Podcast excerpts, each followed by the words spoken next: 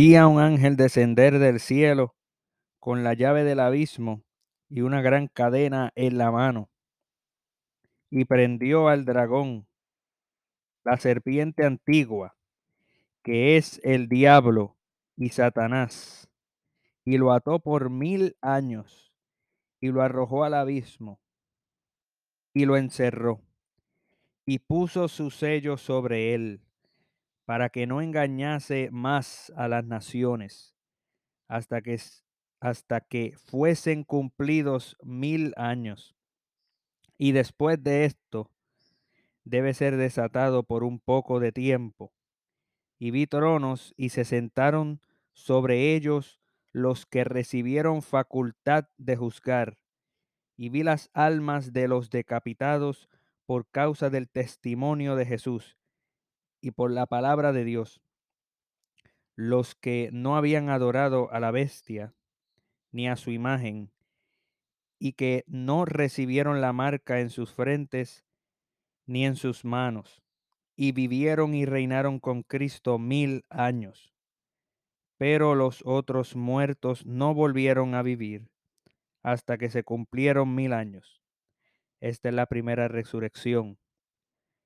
Bienaventurado y santo el que tiene parte en la primera resurrección. La segunda muerte no tiene potestad sobre estos, sino que serán sacerdotes de Dios y de Cristo, y reinarán con él mil años.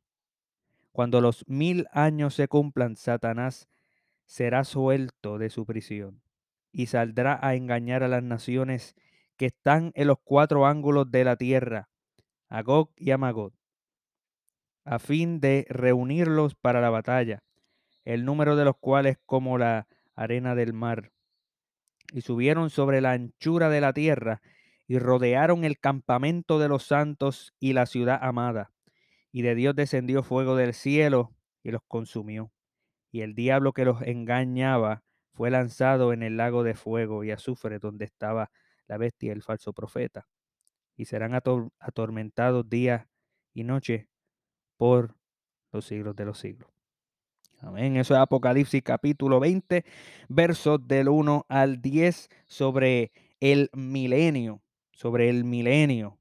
Ese pasaje de Apocalipsis 20 que ya hemos hablado anteriormente sobre, sobre diferentes interpretaciones cuando vamos a hablar de este reino milenial que habla el apóstol Juan en el libro de Apocalipsis capítulo 20. Y habíamos hablado en ediciones anteriores que existen generalmente tres tipos de interpretaciones.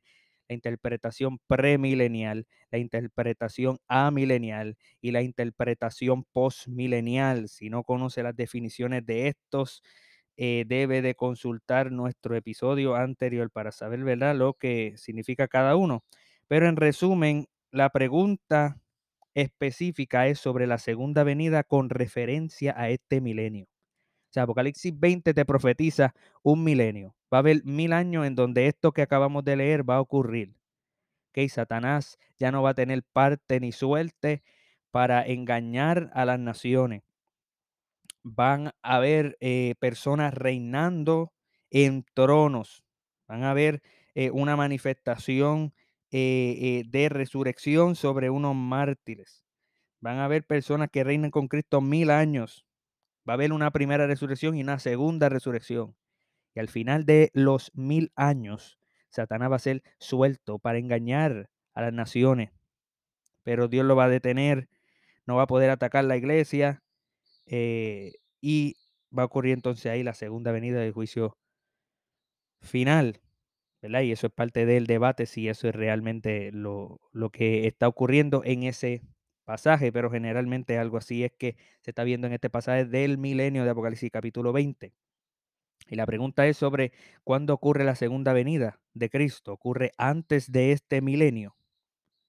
Si ocurre antes de este milenio, se le llama pre, el prefijo pre milenial, premilenialismo o premilenarismo o quiliasmo, que es el término correcto, el término histórico. porque la segunda venida ocurre ocurre antes del milenio. Pero si el milenio ocurre antes de la segunda venida, o sea que la segunda venida ocurre después del milenio, entonces se le llama post-milenial. Post porque el prefijo post significa después. Y dentro de lo que es ese, esa generalización del postmilenialismo, eh, existen dos vertientes, una vertiente postmilenial en sí y otra vertiente amilenial. No vamos a hablar del amilenialismo y del postmilenialismo en este momento, pero vamos nosotros a hablar sobre el premilenialismo, una introducción al premilenialismo y si nos da tiempo, una refutación, ¿verdad? Esto se hace aquí en el momento sin, sin, Obviamente con notas, pero uno no sabe cuál va a ser el tiempo. Si no, en otro e, episodio vamos a presentar una refutación sobre el premilenialismo y esa refutación no va a ser exhausta, no va a ser, simplemente va a ser algunos puntos para dejar a las personas simplemente pensando. Porque yo soy de esos de que cuando yo fui premilenial dispensacional, hubo algo que me dijeron que me puso a pensar.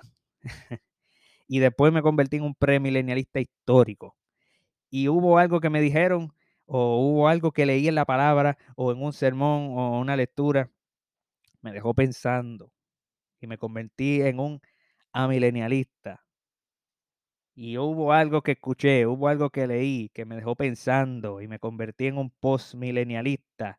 Y obviamente eh, fui, eh, hay diferentes tipos de amilenialismo hay diferentes tipos de postmilenialismo, así que eh, cambié otra vez de postmilenialismo a otro tipo de postmilenialismo y de y pues son diferentes posturas eh, y lo que tratamos es ser consistente con lo que la revelación de Dios, la palabra de Dios dice. Para hacer esto de la introducción premilenialismo presentado, refutado, hay un, un artículo buenísimo en coaliciónporelevangelio.org escrito el 21 de agosto de 2014 por Juan José Binet.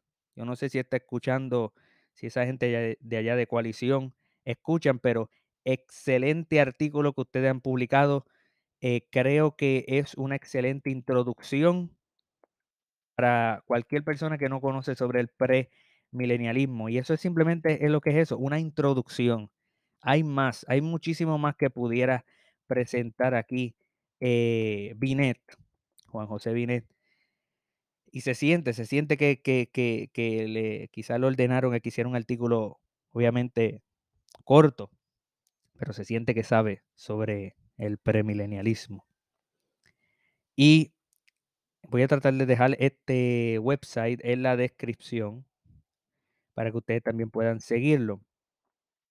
Cuando nosotros hablamos del premilenialismo, ya hablamos de que, de que esta evoca de que Cristo viene en su segunda venida y luego va a haber mil años de este pasaje que leímos. Dentro del sistema premilenial, sin embargo, hay dos vertientes. Hay una vertiente clásica el premilenialismo histórico, y hay una vertiente moderna, que es el premilenialismo dispensacional. Cuando nosotros hablamos del premilenialismo histórico, lo primero que tenemos que tener en mente es que la iglesia, el Nuevo Testamento, es una fase inicial del reino de Cristo, tal como fue profetizado en el Antiguo Testamento. O sea que en el Antiguo Testamento se profetiza el reino de Cristo y la iglesia en el Nuevo Testamento es una inauguración del reino de Cristo. El reino de Cristo ya llegó en el primer siglo, solo que evoca el premilenialismo histórico. También la iglesia, al final de este, de este siglo, al final de esta era, de esta existencia del Nuevo Testamento, antes de la segunda venida de Cristo, no tendrá éxito en su misión de disipular a todas las naciones a medida que la maldad crezca mundialmente hacia el fin de la era eclesiástica. Eso es lo que dice aquí Binet. La iglesia al final no tendrá éxito. La Biblia presenta eh, múltiples de tribulaciones, presenta la gran tribulación, presenta persecución, cómo la iglesia va a tener éxito en un mundo caído. cuando la maldad está creciendo, cuando el amor de muchos se enfriará. No va a tener éxito en disipular las naciones en esta era, pero en el milenio sí, ¿ves? Y aquí es donde nos comenzamos a aparecer premilenialistas y postmilenialistas se comienzan a aparecer. Porque yo diría que algunos postmilenialistas creen, como yo, casi lo mismo que el premilenialismo en algunos puntos específicos, pero en vez de ponerlo después de la segunda venida, lo ponen antes. En vez de decir que las naciones son discipuladas en ese milenio después de la segunda venida, decimos como el milenio es antes, pues entonces ocurre eso antes de la segunda venida. Número 3, Binet dice que la iglesia atravesará la gran tribulación, el tiempo de prueba, sin precedente, y eso es lo que va a marcar el cierre de la historia contemporánea. Se parece al, al premilenialismo dispensacional, pero no es lo mismo porque en el premilenialismo histórico hay una sola segunda venida de Cristo. Eh, obviamente yo sé que al rapto le llaman manifestación mucho, pero eso no tiene precedente bíblico. Número cuatro, Cristo retornará al final de la tribulación, al arrebatar a la iglesia, resucitará a los santos fallecidos y ocurrirá el juicio de los justos en un abril y cerrar de ojos. Fíjese que el premilenialismo dice que hay dos resurrecciones. La primera, la primera resurrección resucitan los justos. Y ahí va a ocurrir el juicio de los justos, no el juicio final con todo lo impío, no. El juicio final de todo lo impío ocurre al final del milenio. Número 5. Cristo luego descenderá a la tierra con su santo glorificado. En otras palabras, ocurre la segunda venida y en la segunda venida Jesús permanece en el cielo para arrebatar a la iglesia, pero Él es escoltado por la iglesia mismo aquí a la tierra en ese momento. Ahí ocurrirá en esa segunda venida la batalla de Almagedón. Satanás atacará, pero Cristo establecerá un reino político mundial que será personalmente administrado por él por mil años desde Jerusalén. Ahora, hay postmilenialistas que están diciendo sí y no, porque obviamente eh, eh, se parece mucho al postmilenialismo, excepto de que Cristo no está en la tierra administrando este reino, eh, y no es desde Jerusalén, excepto la iglesia, que es la Nueva Jerusalén.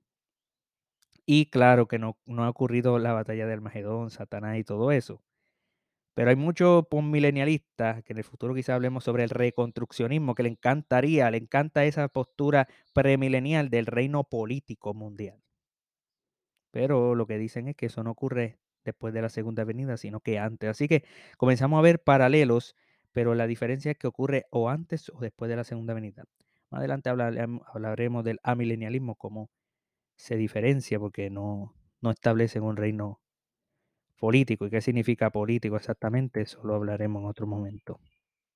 Número 6. Al final del milenio, dice Binet, Apocalipsis 23 al 8, Satanás será suelto y se materializará una rebelión masiva contra Cristo, contra su reino y contra su santo. Dios interviene, Dios libra a, a, Cristo y su santo. Ocurre entonces la resurrección y el juicio de los malvados. Esa es la segunda resurrección. Y se lleva a cabo eh, el inicio del estado eterno, cielo nuevo y tierra nueva. Así que eso es el premilenialismo histórico. Sin embargo, el premilenialismo dispensacional es un poco diferente. El premilenialismo dispensacional lo primero que dice, según Binet, es que la era del Nuevo Testamento es una totalmente distinta y no anticipada en el plan de Dios. En toda su amplitud era desconocida e inesperada por los profetas del Antiguo Testamento y es entendida como un paréntesis. En otras palabras, mire, el dispensacionalismo lo que quiere es presentar su perorata de que la iglesia e Israel no son lo mismo. De que los antiguos, los, profetas del Antiguo Testamento jamás y nunca profetizaron sobre una futura restauración de la iglesia y que esta era del Nuevo Testamento la Biblia no menciona nada sobre eso. Era totalmente inesperado por los profetas. Y que obviamente lo que vivimos es un paréntesis en donde el reloj de Dios se ha puesto en, alto. Eh, Israel eh, ha pasado ahora por un paréntesis y las promesas para Israel no se van a cumplir sino hasta que ocurra la gran tribulación. Mientras tanto ocurren entonces las promesas para la iglesia ahora en este tiempo. Y eso es eh, muy importante que nosotros podamos distinguir porque cuando Pinet presenta eso en el punto número 2, Pinet dice que Dios tiene un programa separado y un plan distinto para el Israel étnico que se distingue del de la iglesia. Ahora, esto lo que presenta es de que hay cosas que, que en el Antiguo Testamento están profetizadas para Israel étnico y no tiene que ver nada para la iglesia. Existe esa separación de Israel y la iglesia. Obviamente, la refutación que nosotros hagamos, ¿verdad? En este episodio, si nos da tiempo, y en próximos episodios será sobre el premilenialismo en sí, no sobre el dispensacionalismo como tal. Eso requiere más tiempo. Pero diríamos que si usted lee todo el Nuevo Testamento, eso nos enseña. Número 3, Cristo volverá secretamente desde los cielos para arrebatar a los santos que aún vive. Esto es lo que se le llama el, el rapto pretribunacional. Rapto pretrib. Dispensacionalistas le llaman a, a, a esta etapa del rapto la primera fase de la segunda venida. Algunos le llaman eso por lo menos. Yo nunca le llamé eso cuando enseñaba esto. Pero lo que sí se enseñaba era, lo que sí eh, muchos otros enseñan es que en cuanto a la primera resurrección, la primera resurrección tiene dos resurrecciones. o sea que adentro de la primera resurrección hay una etapa 1 de la primera resurrección y etapa 2 de la primera resurrección. Ocurre el rapto pretribulacional antes de los siete años de la gran tribulación y al final de la gran tribulación ocurre la otra resurrección que es la misma primera resurrección. Pero la primera resurrección se divide en dos. En una que es va primero y otra después, obviamente. Primera fase y segunda fase. Es un poquito raro porque Juan dice que una primera resurrección y luego una segunda. No dice que hay tercera, que la primera se divide en dos. Pero eh, eso es lo que el dispensacionalismo en muchas ocasiones enseña. Número cuatro, obviamente cuando se acaba la gran tribulación, Cristo desciende con su santo. La segunda venida. de la segunda fase de la segunda venida para muchos. Y entonces ahí comienza el milenio, en donde existe un reino político judío con sede en Jerusalén por mil años.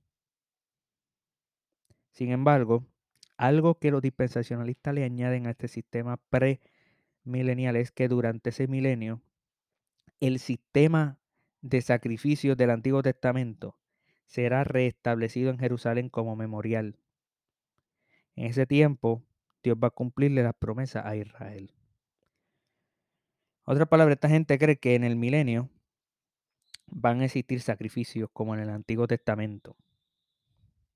Van a, construir un cuarto templo en Jerusalén y van a ofrecer sacrificios. Y esos sacrificios son idénticos a los del Antiguo Testamento, pero son, listos porque dicen que es memorial, es meramente un memorial. Eso no lo dirían eh, eh, los viejos de antes dispensacionalistas. Eh, muchos, hasta que no se les confronta, no, no dicen eso de que será por memorial.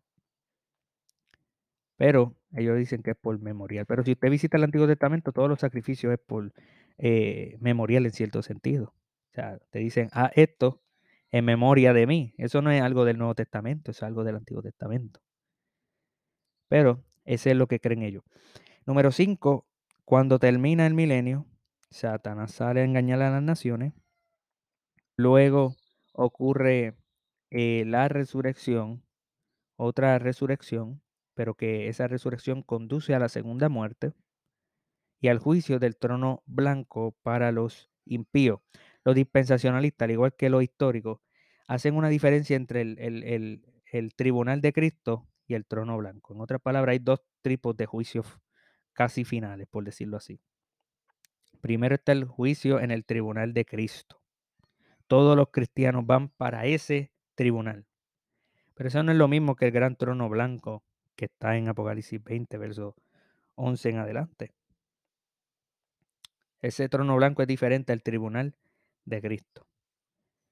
Y obviamente los dispensacionalistas entienden que los judíos y la iglesia son dos pueblos distintos de Dios. Dios tiene dos esposas, como yo he, como yo he criticado anteriormente al dispensacionalismo, que el Padre tiene a un pueblo, Israel, y el Hijo tiene a otro pueblo, la iglesia. El Espíritu Santo parece estar soltero en el dispensacionalismo. Yo sé que eso, pero eso es una, eso es una crítica, porque el Padre, el Hijo y el Espíritu Santo están funcionando de manera armoniosa. No hace sentido que tengan dos pueblos diferentes, pero eso es lo que creen el dispensacionalismo.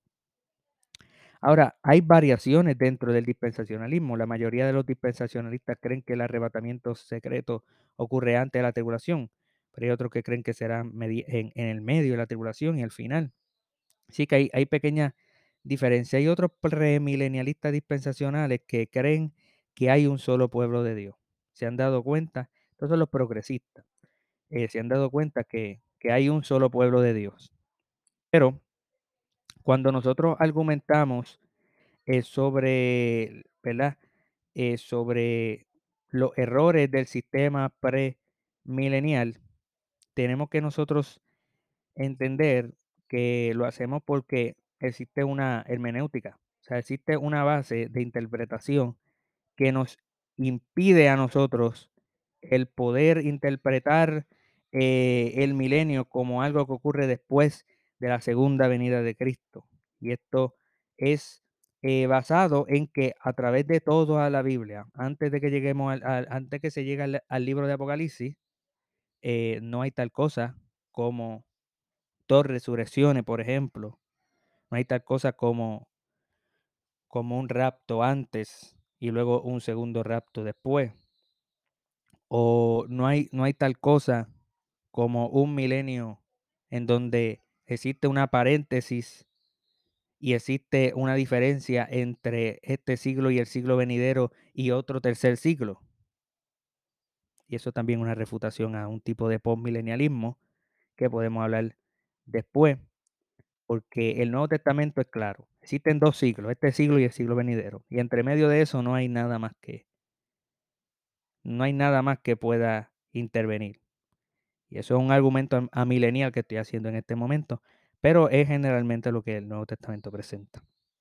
Sin embargo, Binet dice que cuando vamos a hablar sobre argumentos a refutar desde el premilenialismo,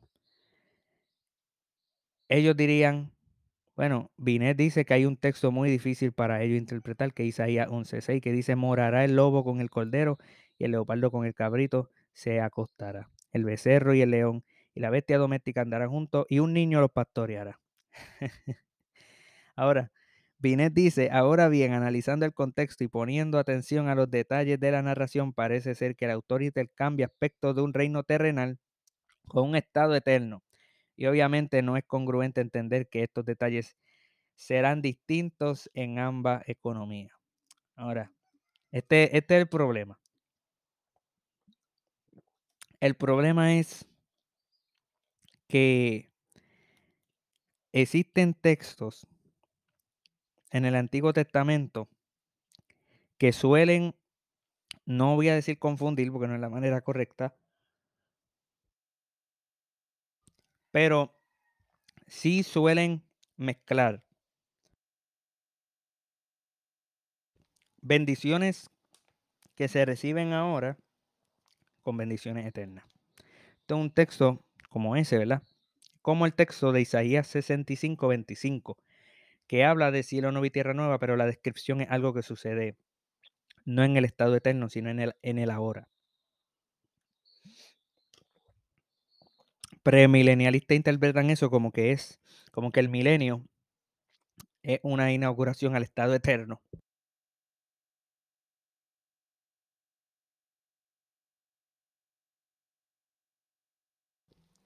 Y cuando se logra ver que en el milenio, ¿verdad? Comienza a cumplirse estas bendiciones, pues obviamente no puede ocurrir en este tiempo. Sin embargo, eh, hacer una buena refutación del dispensacionalismo cuando presenta el sistema de sacrificio que se levantará en el milenio. La refutación dice viene que señalar a Cristo como el Cordero inmolado, quien derramó su sangre por su iglesia, en calidad de mediador y catalizador del nuevo pacto, en donde las, las ceremonias y los sacrificios eran simplemente una sombra del que había de venir, haciendo, por lo tanto, como dice Hebreo, obsoleto el sistema antiguo de sacrificio. Eso es según el libro de Hebreo. Así que el sistema dispensacional tiene, tiene que responder a varias cosas que son un poco peligrosas creer. Sin embargo, argumentos a favor del premilenialismo. La primera es la más obvia. Y es que Juan presenta una resurrección primera y luego una segunda resurrección. El sistema amilenial, el sistema postmilenial, cree en una sola resurrección. En una sola resurrección que se le llama resurrección general. Y eso de general se le llama general porque resucita a todo el mundo. Generalmente todo el mundo resucitó. Sin embargo, en Apocalipsis 20 hay dos resurrecciones. Dos eh, anastasis. Hay dos resurrecciones ahí. Y obviamente, eso pone a pensar a muchos. ¿De qué manera entonces nosotros tratamos este tema de dos resurrecciones en Apocalipsis 20? Y esto es lo que quiero poner a pensar a los premilenialistas que están escuchando. Sobre método de interpretación. ¿Cómo hacemos? Vamos a permitir que toda la Biblia presente la teología de resurrección para luego poder interpretar el pasaje oscuro de Apocalipsis 20 o vamos nosotros a tener que reinterpretar pasajes en el Antiguo y en el Nuevo Testamento que hablan de una resurrección y reinterpretarla a la luz de dos resurrecciones de Apocalipsis 20. ¿Cómo hacemos? Utilizamos Apocalipsis 20 con sus dos resurrecciones para interpretar todo lo que está anteriormente a Apocalipsis 20, que presenta una resurrección de justo e injusto, resucitan la misma vez. O vamos a permitir, como, como se debe de permitir, de que la Biblia mencione que va a haber una sola resurrección general. Y cuando vamos a Apocalipsis 20, entonces hay que entender que es un pasaje difícil, un pasaje oscuro, y hay, a la luz de lo que ya Dios ha revelado, no podemos entonces reinterpretar eso, sino que este pasaje merece una atención a una interpretación más simbólica, que es la que demanda. Ahora, hay muchos que dirían que ciertamente cuando se presentan dos resurrecciones, pues obviamente antes de eso no se presentan dos resurrecciones en toda la Biblia. Pero dirían que hay, que hay manera, que existe una manera de, de observar los pasajes por ejemplo, el de la resurrección de los justos y lo, de los injustos y decir, bueno, no está bien claro ahí si son dos resurrecciones o una.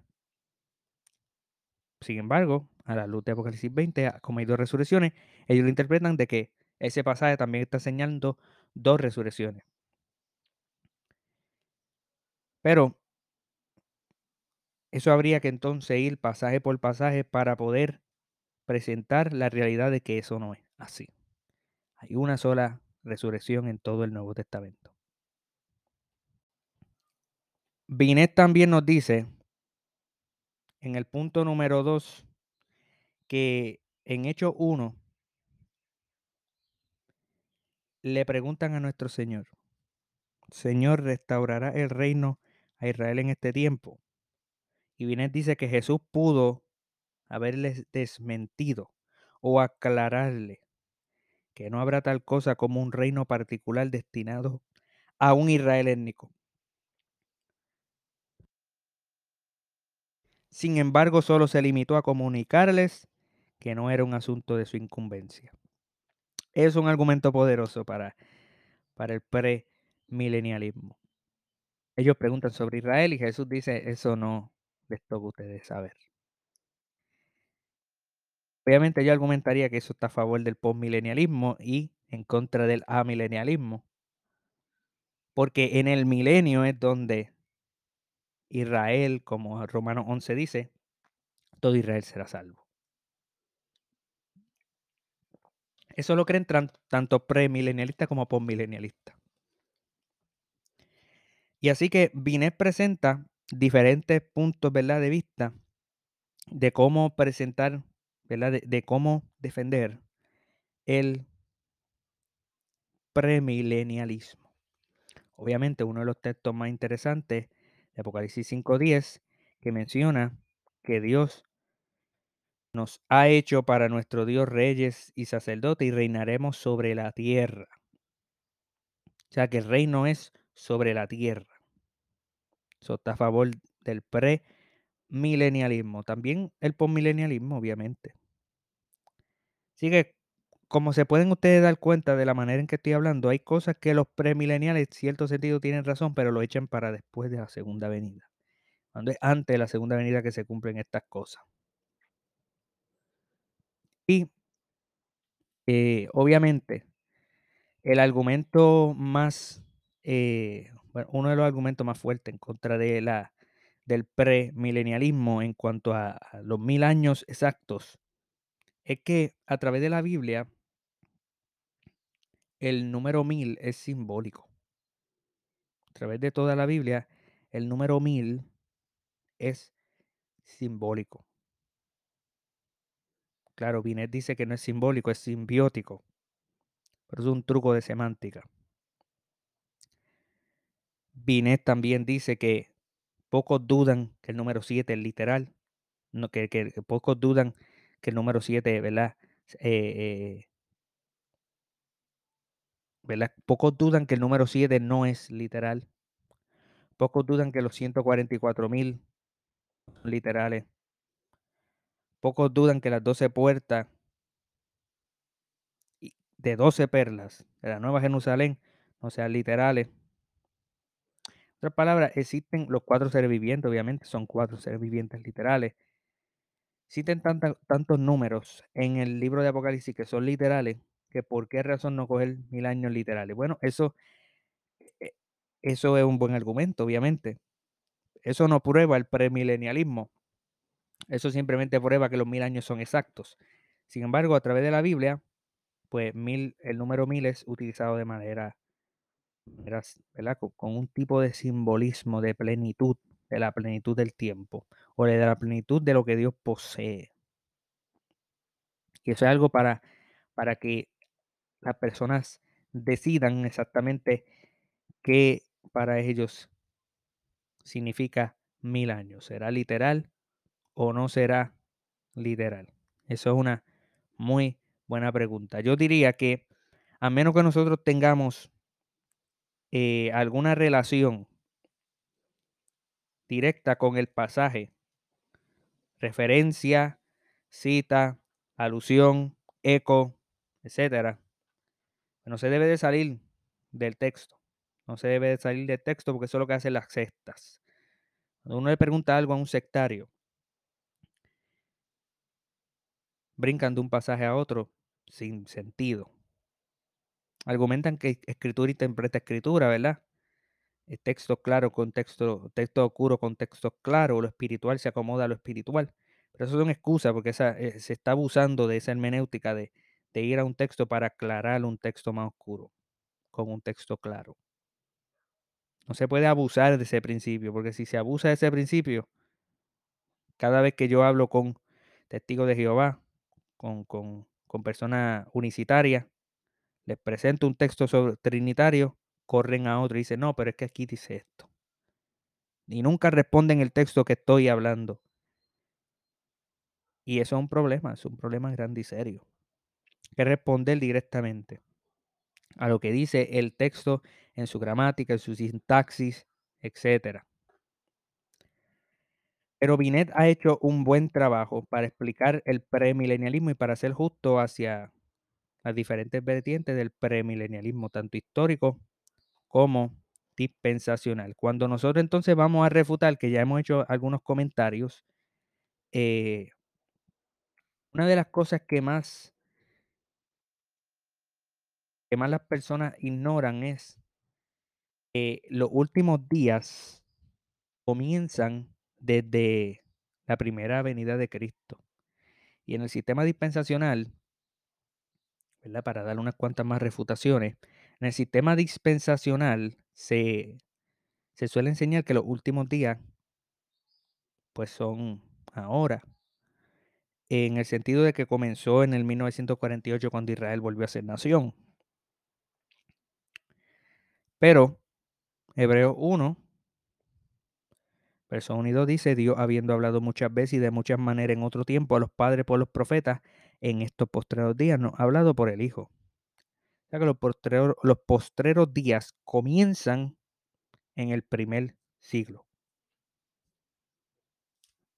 Eso significa que las profecías que tienen que ver con los postreros días comienzan su cumplimiento en el primer siglo. Cristo comienza a reinar en el primer siglo. Por lo tanto, reino milenial, pues para comenzar el reino, comienza el milenio, tiene que comenzar el milenio en el primer siglo. Y eso es una manera de nosotros poder ver cómo el dispensacionalismo no está pendiente a ciertos pasajes, ignora ciertos pasajes. Hay otros, obviamente, premilenialistas progresivos que aceptan que el primer siglo, ¿verdad? Es desde, los desde el primer siglo, pero, perdón, los últimos días comienza desde el primer siglo. Pero eso ellos dándose cuenta de que tenemos razón. Sin embargo, también hay, hay algo más para decir del premilenialismo. Y es de que cuando, cuando nosotros vemos la resurrección y el juicio final, antes del Apocalipsis 20, no vemos que existen dos juicios finales, unos para cristianos, otros para impíos. No vemos dos resurrecciones. Eso no, eso no, eso no está claro, eso no, no se menciona. Miren varios ejemplos. Juan 5, 28 y 29. No os maravilléis de esto, porque vendrá ahora, vendrá la hora cuando todos los que están en los sepulcros oirán su voz. Y los que hicieron lo bueno saldrán a resurrección de vida, mas los que hicieron lo malo a resurrección de condenación. Este texto no está mencionando dos resurrecciones, sino que está mencionando dos fines de una resurrección. Cuando todos resuciten, unos van a la vida y otros van a la condenación. Decir resurrección de vida y resurrección de condenación no está hablando de dos resurrecciones porque se está presentando a que, a, a que Cristo dice que los que están en los sepulcros oirán su voz. O sea que va a ocurrir este momento en donde Cristo va a hablar, eh, van a oír su voz, en el sentido de que Él va a hacer resucitar a todos los muertos y eso obviamente va a ocurrir una sola vez. Y luego te describe cuando salgan, cuando salgan de los sepulcros, esos son los resultados, vida o condenación. Otra cosa, otro punto que está semejante, ¿verdad? Al, milenio, al reino milenial, es de que el Nuevo Testamento trata a Cristo como uno que está reinando ya ahora. Y como uno que está haciendo lo que, lo que, lo que ocurre en el milenio, para los premilenialistas, está ocurriendo eso ahora. En Hechos 2, 34 al 35 dice, porque David no subió a los cielos. Pero él mismo dice, dijo el Señor a mi Señor, siéntate a mi diestra hasta que ponga a tus enemigos por estrado de tus pies. Y obviamente la referencia bíblica es Salmo 110, verso 1. Cristo sentado a la diestra del Padre, reinando, poniendo a sus enemigos debajo de sus pies. El Padre poniendo a los enemigos del Hijo debajo de sus pies. O sea que si eso para los premilenialistas ocurre en el milenio, y obviamente eso ocurre en el milenio, para los premilenialistas, pues entonces el milenio es ahora. El milenio es antes de la segunda venida de Cristo, no es después. No, no puede ser después. Que estas, esta, esta manera de, de, de, de poder ver que Cristo está reinando ahora, que los últimos días comienzan en el primer siglo,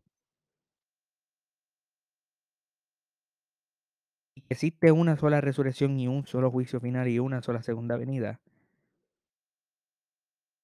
debería de hacerle la pregunta a aquellos premilenialistas si realmente van a si realmente van a ellos a tener que reinterpretar todos esos pasajes. Cuando, cuando se va a examinar el error premilenial, doctor Silverside, eh, un, un pactante postmilenial, eh, que tiene una postura, bueno, mejor dicho, yo tengo la misma postura que él. Él dice lo siguiente, abro cita. El premilenialismo propone un Cristo glorificado y santos glorificados en medio de un mundo caído y una tierra no renovada. El mismo Cristo glorificado que hizo que un Juan no glorificado se pusiera de pies como muerto, porque le hice 1.17, para que Cristo habite en un mundo donde el pecado aún existe sin juzgar y sin castigo, esto implicaría una medida de humillación para el Señor Jesucristo y esto es impensable. La humillación de Cristo ha terminado y Él exaltado a la diestra de Dios. No habrá humillación otra vez para el Redentor. Y cuando venga, será para juzgar al mundo con justicia y para poner fin a toda contradicción de sus soberanas y majestuosas reclamaciones. Cierro cita. Ese yo creo que es el marrón más grande en contra del premilenialismo que cree que Cristo reinando en la tierra todavía en un mundo caído, todavía en un mundo no renovado, con impíos viviendo aquí.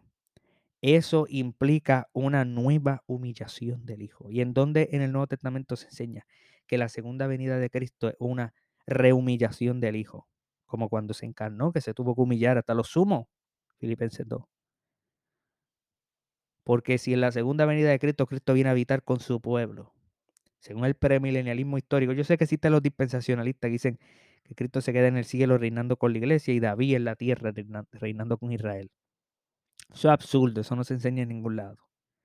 Porque en los pasajes de los profetas menores, cuando se menciona que David los pastoreará, es el Mesías quien los pastoreará. eso es lo que se está enseñando ahí. Sin embargo, los históricos, los clásicos,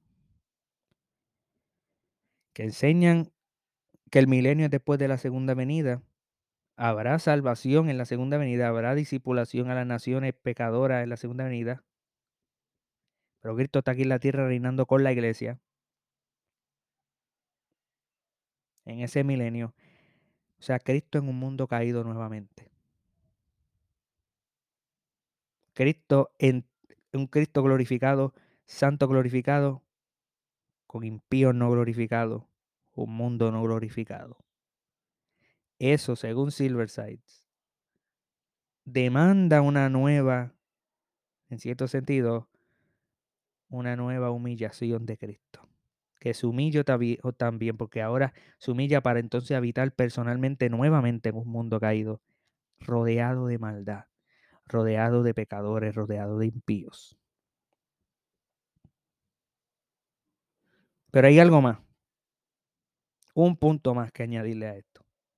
Y es que cuando nosotros vamos a Apocalipsis capítulo 19, que ocurre esta masacre, antes de Apocalipsis 20, tenemos que nosotros pensar en lo siguiente. En Apocalipsis 19, desde el verso 17 en adelante, dice lo siguiente, y vi a un ángel que estaba en pie en el sol y clamó a gran voz diciendo a, todos todas las aves que vuelan en medio del cielo, venid y congregaos a la gran cena de Dios para que comáis carne de reyes y de capitanes y carne de fuertes, carne de caballos y de sus jinetes y carne de todos, libres y esclavos, pequeños y grandes. Y vi a la bestia y a los reyes de la tierra y a sus ejércitos reunidos para guerrear contra el que montaba el caballo y contra su ejército. Y la bestia fue apresada, y con ella el falso profeta que había hecho delante de él, delante de ella, las señales con las cuales había engañado a los que recibieron la marca de la bestia y habían adorado su imagen. Estos dos fueron lanzados vivos dentro de un lago de fuego que arde con azufre. Y los demás fueron muertos con la espada que salía de la boca del que montaba el caballo, y todas las aves se saciaron de las carnes de ellos. ¿Cuál es el punto? obviamente Apocalipsis 20 comienza ahí el milenio. El punto es el siguiente. Esta es la segunda venida de Cristo. Todos los premilenialistas aceptan eso. el Apocalipsis 19 es la segunda venida de Cristo. Pues ¿saben qué? En esta segunda venida de Cristo no queda nadie con vida. Ningún impío queda con vida. Noten lo que dice en el verso 18, que se coman las carnes de reyes, capitanes, fuertes, de caballos y jinetes, de libre, de, de, de carne de todos, libre y esclavo, pequeño y grande. O sea, nadie aquí queda con vida. Nadie queda aquí con vida. Luego, verso 21, y los demás. O sea, que si quedó alguien, si quedó alguien, luego de echar a la bestia el falso profeta al lago de fuego y azufre, los demás fueron muertos todos, con la espada que salía de la boca del que montaba el caballo, y por lo tanto todos están muertos. Entonces, si todo el mundo está muerto, todos los impíos, los cristianos no, obviamente, pero si todos los impíos están muertos, y luego ahí mismo comienza el milenio, el milenio comienza y no hay nadie en la faz de la tierra. O sea, ¿cómo puede comenzar un milenio? Y especialmente en, al final del milenio que Satanás es desatado para no engañar a las naciones. Perdón, Satanás es desatado al final del milenio y él logra engañar a las naciones. Naciones que ya no existen en la segunda venida, naciones que ya fueron todas destruidas. Eso no hace sentido. Según el pasaje que acabamos de leer en Apocalipsis 19, en la segunda venida de Cristo, todo el mundo se muere, excepto obviamente los cristianos en el rapto y la resurrección de, los justos. Pero todos los demás, los impíos, todos se mueren. Todos, pequeños y grandes, los hijos incluidos. Todo el mundo queda aquí condenado. Y en el milenio, ¿quién entra al milenio? pues el milenio tiene que ser antes de la segunda venida. Apocalipsis 20 es uno de esos pasajes que ocurre como Apocalipsis 12. Apocalipsis 12. Cuando en Apocalipsis 11, esos últimos versos de Apocalipsis 11, se presenta la séptima trompeta, está sonando, el juicio final va a suceder y inmediatamente Apocalipsis 12 retorna para qué? Para la encarnación del Hijo. Tira para atrás la historia. Apocalipsis 20 está haciendo lo mismo. Argumentarían, ¿verdad? Algunos para poder refutar el premilenialismo. Ocurre la segunda venida Apocalipsis 19 y luego Apocalipsis 20 tira para atrás hacia la historia. Nuevamente igual que en Apocalipsis 12. Si eso es cierto, si se va a considerar eso, y usted es premilenialista, considere el hecho de que no hay nadie vivo para entrar en ese milenio de Apocalipsis 20. De esa manera, yo creo que entonces eso demanda estudiar Apocalipsis 20 desde unos ojos más eh, bíblicos, comparar las descripciones que están ahí con lo que toda, con, la totalidad del libro dice. Y obviamente después con la totalidad de toda la escritura. Y así se va a encontrar de que el milenio es antes de la segunda venida. Así que gracias por haber escuchado a la Reforma Podcast. Hasta la próxima.